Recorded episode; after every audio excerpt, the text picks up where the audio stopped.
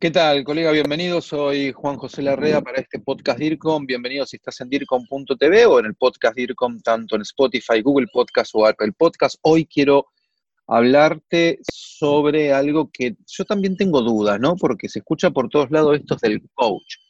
Coach por un lado, coach ontológico por el otro lado, que una empresa tiene eh, coach ontológico o que vos como profesional, pero tengo varias preguntas para hacer para reflexionar y para comentarte. Y como siempre te digo, traigo a quien sabe del tema. Y hemos traído algunos otros coach ontológicos. Hoy te presento a María Lucila Chávez, es licenciada en Relaciones Públicas, pero además también es coach ontológica. Ella está en la ciudad de Tandil, que queda en la provincia de Buenos Aires, en la República Argentina. ¿Quién te habla en la ciudad de Buenos Aires? María Lucila Luli para los amigos. ¿Cómo estás, Lu? Bienvenida. Hola Juanjo, ¿cómo andás? Y qué placer estar acá con vos compartiendo esta entrevista. El placer es nuestro, gracias por tu tiempo, re lindo el lugar donde estás, se ve un fondo hermoso. Te quería hablar de varias preguntas, Lu, para reflexionar juntos. Hay una moda o hace o hay algo que viene de hace años, pero ahora se escucha mucho más. Esto de estoy haciendo coach ontológico, incluso tengo gente, amigos, colegas o seres este, eh, queridos que nada que ver con la profesión y escucho que uno le, dice al otro, sí, tenés que hacer coach, es muy bueno, bla, bla, bla. Pero también, y te quiero hablar más de este punto hoy, en las organizaciones. ¿Por qué no me decís más o menos qué es el coach ontológico para después pasar a las organizaciones, si lo necesitan, quiénes lo necesitan de una organización, si todos o solo el CEO, o alguien en especial, Mari. Sí, hay mucho por saber de qué es el coaching, el coach es un, si vamos a la palabra exactamente cómo deberíamos traducirla, el coach es un entrenador. Nosotros lo llamamos entrenador de vida. El coach lo que hace es trabajar en un proceso de aprendizaje transformacional con el ser. Busca acompañar a ese ser para que sea quien realmente quiere ser. Muchas veces las personas les está costando realizar algunos objetivos, concretizarlos, llegar a esos objetivos que se propone por diferentes circunstancias y entonces el coaching, el coach lo que hace es acompañar a ese ser para que logre esos objetivos que se propone. Coach, te escucho hablar hasta ahí, lo primero que se me viene a la mente es una persona que hace terapia con un psicólogo. No, porque el coach trabaja de una manera aquí y ahora, en temas puntuales, presente, futuro, nunca va para atrás. Ok. La formación de coaching dura dos años, la de una licenciatura en psicología dura cinco años y tiene una formación que permite eh, atravesar patologías y saber de aquí para atrás. Bien. Porque qué ocurre, qué pasó con mi tía, con mi abuela, con el pasado, con lo que quiera. el coach nunca va a ir para atrás, lo que va a ah. hacer es trabajar con la referencia que trae el coachee a la sesión, se llama igual que en terapia, va a traer el dato referencial del pasado, o sea, para el relato, para el discurso, para entender lo que ocurre, pero de ahí para adelante. Hasta acá eh, venías haciendo la diferencia y gracias por la respuesta en cuanto a la diferencia con un psicólogo, pero también me hablabas del coach. ¿Pasabas a explicar también la parte ontológica? Exacto. Ontología, la ontología es el estudio del ser. Lo que nos distingue a los seres humanos del resto es la palabra.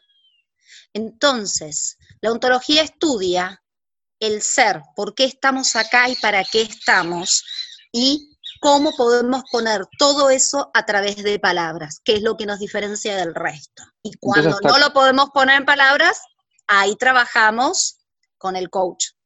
Cuando decís cuando no lo podemos poner en palabras, ahí trabajamos con el coach, sería además de la parte oratoria, la parte gestual, la parte de mi postura, la de comunicación gestual también. Todo. La metodología del, sistema del coaching, la metodología es la técnica de la entrevista, coincidente con la terapia. Entonces, a través de la técnica, de las preguntas específicas, estructuradas, nosotros las llamamos preguntas poderosas, con una escucha empática y acabada, quiere decir completa de todo lo que tiene para decir ese coaching, hacemos una observación importante sobre el relato, lo que dice, lo que interpreta, de cuerpo, emocionalidad y lenguaje, de las tres áreas. Y en eso buscamos la coherencia entre lo que dice y lo que manifiesta dentro de lo conductal. Repetime, Lu, dijiste cuerpo. Cuerpo, emoción y lenguaje. La técnica aborda diferentes eh, preguntas horizontales, verticales, lo que llamamos el chequeo y el rechequeo. Entonces, cuando la persona hay algo que está manifestando, pero es incoherente entre lo que dice y hace, el coach lo detecta por las horas que tiene de entrevista, por la observación ávida que hace de la persona que tiene enfrente, y ahí dice, pero discúlpame, Juanjo, vos hace un ratito, cuando me contaste esto, me dijiste esto, y ahora me decís esto otro, ¿me lo podés clarificar? Porque aparece la inconsistencia. Y aparece la inconsistencia en lo gestual. Nosotros trabajamos dentro de la formación, aprendemos programación neurolingüística, comunicación no verbal, inteligencia emocional. Entonces, una Son cosa muchas las disciplinas que eh, se abordan para la formación. Una cosa sería lo que digo y la otra lo que hago también, donde el coach estaría muy atento y trataría de hacer una conjunción con las dos. Esto eh, sería en cuanto a conceptos básicos y breves de qué es el coach y además el coach ontológico y cómo procede con las personas. Te decía al principio que te convocaba también porque me interesa mucho y porque lo escucho y porque lo, lo veo, porque me lo preguntan. ¿Es necesario un coach ontológico como vos para una organización, como digo siempre, pequeña, mediana o grande, pública o privada? ¿Es necesario para una organización? Porque después te quiero hacer otras preguntas. Es fundamental. El capital más importante que tiene una empresa, ¿cuál sí, es? La gente, el recurso humano. Los recursos humanos. Sí. recurso humano. Y entonces había una vieja escuela que hablaba de los recursos humanos bueno, desde lo técnico, laboral, que había que tener la ficha, la ficha técnica, la ficha de desempeño, sus licencias, sus vacaciones, pero la corriente actualmente lo que dice es que tiene que estar esa persona licenciado en recursos humanos, porque lo más importante que puede que, eh, haber dentro de cualquier empresa es la conjunción de las disciplinas y cómo entre cada una da su aporte. No es que una tapa o beta la función de la otra, sino trabajar en equipo, eso es lo más rico que puede ocurrir. Entonces tiene que seguir ese perfil de esos eh, profesionales y que aparezca la, la, figura del coach es fundamental porque lo que va a brindar son informes, entrevistas y todo lo que logre vincularse con esos recursos humanos. Lo que va a hacer son reuniones con los recursos humanos donde va a saber qué le pasa, qué siente, qué le gusta, cuáles son sus objetivos dentro de la empresa, qué le gusta y qué no le gusta, en qué se siente fuerte, en qué no se siente fuerte. Me decís esto y me hace acordar a cuando se hace un, un estudio, un análisis del clima laboral interno dentro de las áreas de comunicaciones internas. ¿Esto tiene que ver con eso también, ver un clima laboral que hay, que se encuentra en ese momento? También. Se trabaja la resolución de los conflictos. Una especie de mediador, el acuerdo, el consenso, el entender qué es lo que el otro dice como legítimo ser. Si yo tengo un conflicto con vos y trabajamos en la misma área y es irreconciliable aparentemente, el coach va a tener una entrevista con vos, va a tener una entrevista conmigo y va a escuchar objetivamente el relato de cada uno, la percepción sobre el hecho de cada uno y la emocionalidad que cada uno le está cargando al hecho, que eso es otro cuento, digamos. Y a partir de ahí decir, bueno, ¿A qué te comprometes vos, Juanjo, a partir de tu relato y a partir de la situación y de lo que sentís de trabajar con Luli? ¿Y a qué se compromete Luli a poder trabajar para congeniar y trabajar en el área? Entonces, se trabaja el conflicto de otra manera. Sí, claro, por supuesto. Con el compromiso del ser. De mediación y como vos decís, con el compromiso del ser, siempre y cuando también haya una voluntad de la persona, calculo, porque estamos hablando del coaching ontológico en las organizaciones y no es que yo, eh, un integrante del público interno, de los empleados, no, no lo estoy, que lo estoy pidiendo, sino que me lo está imponiendo la organización. En base a tu experiencia cuando te han llamado, sé que tenés muchos años en esto, cuando te han llamado de una organización para ser coach ontológico, ¿qué resultados has visto? ¿Qué, porque además de los resultados que pudiste haber visto, digo, te llamo yo que soy el dueño de la empresa, pero los empleados no sé si tal vez quieren o no, mm. no sé qué grado de aceptación hay. ¿Y en cuánto tiempo uno puede llegar a ver resultados en un trabajo dentro de una organización? Lo que vos decís es muy interesante, es esto de, me llama el dueño, el gerente de la empresa. Eh, no está llamando el recurso humano, pero en realidad el recurso humano tiene como esa piedrita en el zapato, solo que no está pudiendo ponerlo en palabras. Entonces, hay algo muy importante que tiene que tener claro el coach cuando empieza a trabajar y sobre todo yo cuando eh, tengo la primera entrevista de admisión con los empresarios, con los dueños, yo no soy un lleve y trae. Si la función que quieren es esa, eso no es coaching. Claro.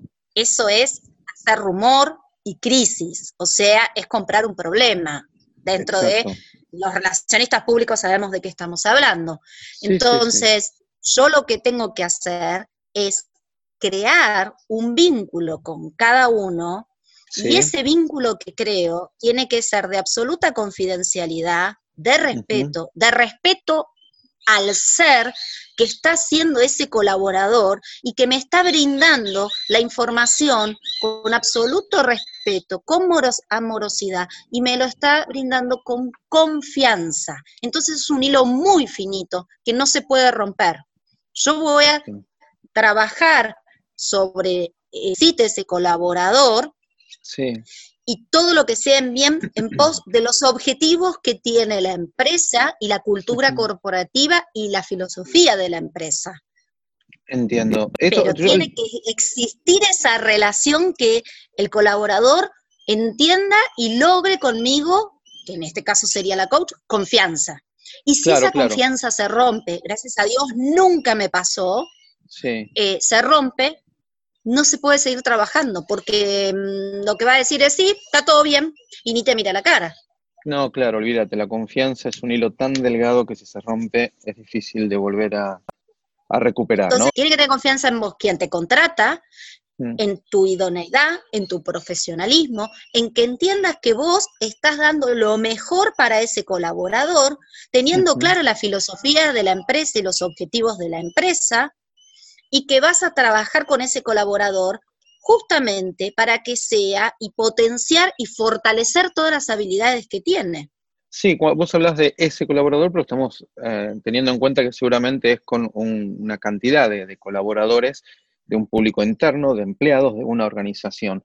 Lo digo con distintos términos porque nos miran distintos profesionales, no solamente técnicos en la materia, simpatizantes de la comunicación que quizás este, no, se pierden, no quiero que pase. Por eso lo digo de distintas formas. Ahora, te preguntaba, Lu, sobre, eh, bueno, la dificultad de a veces cuando te llamo yo dueño de la empresa y que los empleados digan, yo esto no lo pedí, pero bueno, ahí estará el trabajo del coach para ganarse el por qué. Y eh, ahí tienen resistencia. ¿Cuánto tiempo puede llevar, entendiendo que según la organización, pequeña, mediana, grande, pero digo, uno empieza a ver eh, resultados, ¿cuánto tiempo después, cuando se contrata un coach ontológico para una organización y que trabaje con el recurso humano, con el ser? Y no sé si podría darte una fecha o un tiempo estimado exacto, porque va a depender mucho lo que cada individuo, cada ser, cada empleado tenga en su plan de acción. En el coaching se habla siempre de plan de acción. Entonces, puede ser que los planes de acción sean a corto plazo y otros planes de acción con algunos colaboradores a un, a un plazo un poquito más largo. Entonces, la evolución y la resistencia de la que hablábamos recién, o sea, también juega en un factor, porque podemos tener una entrevista y la otra entrevista la vamos a tener dentro de tres semanas, mientras tanto yo voy viendo el resto de los colaboradores y esas tres semanas eh, ese colaborador va viendo que, bueno, cómo es la dinámica y que dentro de tres semanas vamos a volver a charlar y a tener otra entrevista y otro encuentro. Lu, otra pregunta. Eh, cuando uno trabaja con una organización, ¿nada más trabaja con el público interno, con los empleados, o trabaja con mandos medios o con, o con un CEO, un dueño de una empresa también? En principio tenés que estar muy alineado, o sea, fijar los objetivos alineados a los empresarios o al gerente o a los dueños si fuese una pyme, para tener clara los, esos objetivos hacia dónde va el norte de esa, de esa empresa. Okay. Eh, cuando hablamos de objetivos mensurables, medibles, claro. o sea, medibles, porque a veces se habla mucho de estrategia, de planes estratégicos, de objetivos y demás, y no tenemos ni siquiera claro a qué nos referimos cuando estamos hablando de objetivos. Entonces, a veces me pasa que hago un poco de coaching ejecutivo con esos dueños, y entonces, bueno, ¿cuál es el norte? ¿Hacia dónde querés ir? Me imagino que no hay edad, ¿no? O sea, esto no es para empleados de 20 a 30 o de 40 a 50, digo, no hay edad, calculo que es para todo ser humano. No, no hay edad. El ser es el ser. Y siempre que el ser esté dispuesto y asertivo a recibir y a mirarse a sí mismo. Por eso es transformacional, coaching ontológico transformacional. Entonces, lo sugerible, aconsejable es que cuando se hace coaching ontológico en una organización, lo tomen todos, desde el primero hasta el último Exacto. Es así. Para que todos se sientan comprendidos y escuchados. Luz, ¿se puede hacer coach ontológico ahora que estamos en estos tiempos de cuarentenas y pandemias y que hay como un descubrimiento de, para la mayoría de la sociedad, no para nosotros, pero de, de herramientas tecnológicas, de esto que estamos haciendo vos y yo, de una videoconferencia? ¿Se puede hacer coaching ontológico mediante la virtualidad, la distancia y la cercanía que nos ofrece una videoconferencia? Sí, sí, se puede. De hecho, yo hago sesiones de coaching ontológico eh, a través de Zoom y, también hacemos las reuniones, reuniones laborales y, se participa perfectamente y hago la formación, soy formadora de formadores de coach y hago las y dicto las clases a través de la, la plataforma. Siempre digo lo mismo, yo soy de la humanística, o sea, lo que te brinda el contacto, el abrazo, una dinámica en una clase, em, una dinámica dentro de una sesión de coaching y todo lo que te da el vivo, vamos a decirlo de, esta manera, lo presencial, es mucho más rico que la pantalla, que aleja. Sí, por supuesto, claro. es más fría. Hay que trascender la pantalla para lograr captar la atención del otro. Es todo un arte eso. Claro, lo estaba preguntando por el hecho de que tal vez alguien quiera hacerlo desde, más allá de que esta cuarentena en algún momento pasará, quizás alguien quiera un coach ontológico de alguien que vive en el otro extremo del mundo y lo puede hacer virtualmente, pero es entendible. Sí. Si bien la cercanía de la tecnología no produce lo mismo que la parte presencial. Luli, si alguien te quiere contactar, comunicate.pymes.hotmail.com es nuestro email, nuestro sitio web es Comunicate Consultora y bueno, ahí nos pueden encontrar o nos pueden encontrar también en el Instagram como Comunicate Consultora o en el Facebook. Genial. Es María Lucila Chávez en la ciudad de Tandil, la bella ciudad de Tandil, muy turística en la provincia de Buenos Aires, en la República Argentina. Vive en un lugar hermoso y envidiable, lo conozco. María, te mando un besote muy, muy grande, un abrazo, DIRCOM, y mucha pasión por la comunicación. Un abrazo gigante para vos y gracias por este hermoso momento.